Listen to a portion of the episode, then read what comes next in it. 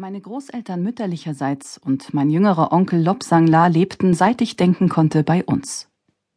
In Tibet ist es völlig natürlich, dass mehrere Generationen unter einem Dach leben, und so war es keine Frage, dass wir in einer kleinen Vierzimmerwohnung in Ebnat Kappel, einem Dorf im Toggenburg, zusammenlebten. Meine Mutter war hochschwanger mit mir, als sie die Flucht antrat und brachte mich in Kathmandu zur Welt. Von den Gefahren während dieser abenteuerlichen Reise, nachts über den Himalaya, den höchsten Gebirgszug der Welt, und ständig in Furcht von den chinesischen Soldaten aufgespürt zu werden, erfuhren meine beiden jüngeren Schwestern Dolka und Dega und ich erst viel später. Sie wollte nach vorne schauen und den Kummer über den Verlust der Heimat hinter sich lassen. Wir sind unseren Eltern dankbar, dass trotz des unbeschreiblichen Schicksals, das sie erleiden mussten, Ihre Äußerungen über jene Zeit nie von Hass gegen die Chinesen als Menschen getragen waren und sie uns Kindern auch nie negative Gedanken eingeimpft haben. Sie erklärten uns, dass wir Tibeter, gerade weil wir Anhänger der Mahayana-Tradition sind, den kostbarsten Schatz von Bodhicitta, auch Erleuchtungsgeist genannt, niemals aufgeben dürfen, was immer uns auch widerfahren ist oder was uns bevorsteht. Ich fand den Ausdruck Bodhicitta immer bezaubernd, denn er klingt beinahe italienisch und erinnert an Ferien, Sand und Meer. Aber natürlich hat er nichts mit Dolce Faniente zu tun, sondern beschreibt eine ganz besondere noble Geisteshaltung, die das Wohl der anderen vor das eigene stellt. Bodhicitta, das auf Tibetisch Changchup Sempa genannt wird, beinhaltet das edle Ziel, die vier unermesslichen Gedanken von Liebe, Mitgefühl, Freude und Gleichmut für alle fühlenden Wesen gleichermaßen zu entwickeln und nicht eher ins Nirvana einzutreten, bevor nicht alle anderen Wesen auch befreit sind. Im ersten Moment konnten wir Kinder verständlicherweise nicht nachvollziehen, dass man für seine Feinde auch beten soll.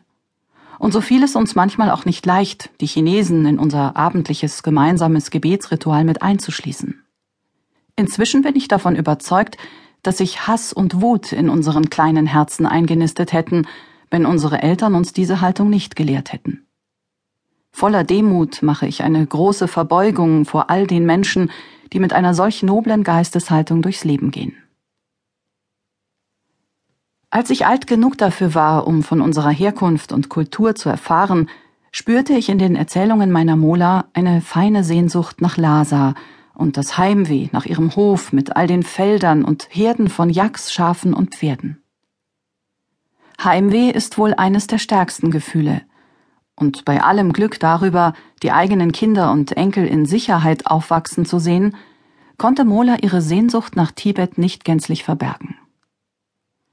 Ich stelle mir dann jeweils vor, wie unglaublich schwierig es für meine Eltern und Großeltern gewesen sein muss, plötzlich am anderen Ende der Welt zu landen, wo weit und breit kein Jack zu sehen ist und man nirgends etwas geröstetes Gerstenmehl besorgen konnte, um daraus die geliebten Zampaklöße herzustellen.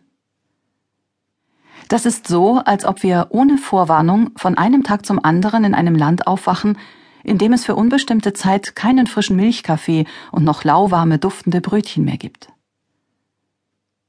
Dank der Liebe und Güte, die ihnen wildfremde Menschen entgegenbrachten, aber vor allem durch die große innere Stärke, die sie aus ihrem Glauben schöpften, gelang es meiner Familie, sich trotz der traumatischen Erinnerungen an die Flucht aus Tibet der neuen Lebenssituation zu fügen. Sie hatten sich auf ein Leben im Exil eingestellt und die Schweiz als ihre neue Heimat ins Herz geschlossen.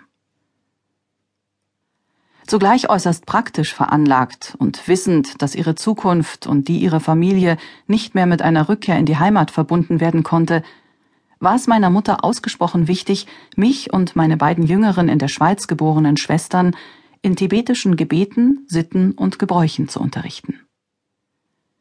Unsere Mutter vermittelte uns auch die tibetischen Volkslieder und Tänze und erinnerte uns ständig an die Verpflichtung, das Andenken und Gedankengut der tibetischen Kultur hochzuhalten. Meine Mutter stammte aus Zentraltibet und gehörte einer angesehenen Familie an, was im westlichen Verständnis mit der Herkunft aus der gebildeten Mittelschicht gleichgesetzt werden kann. Meine Vorfahren waren wohlhabende Kaufleute und besaßen eigene Handelskarawanen, mit denen sie Wolle, Heilkräuter und Salz nach Indien oder China exportierten und ihre Yaks und Pferde, vollgepackt mit Waren aus diesen Ländern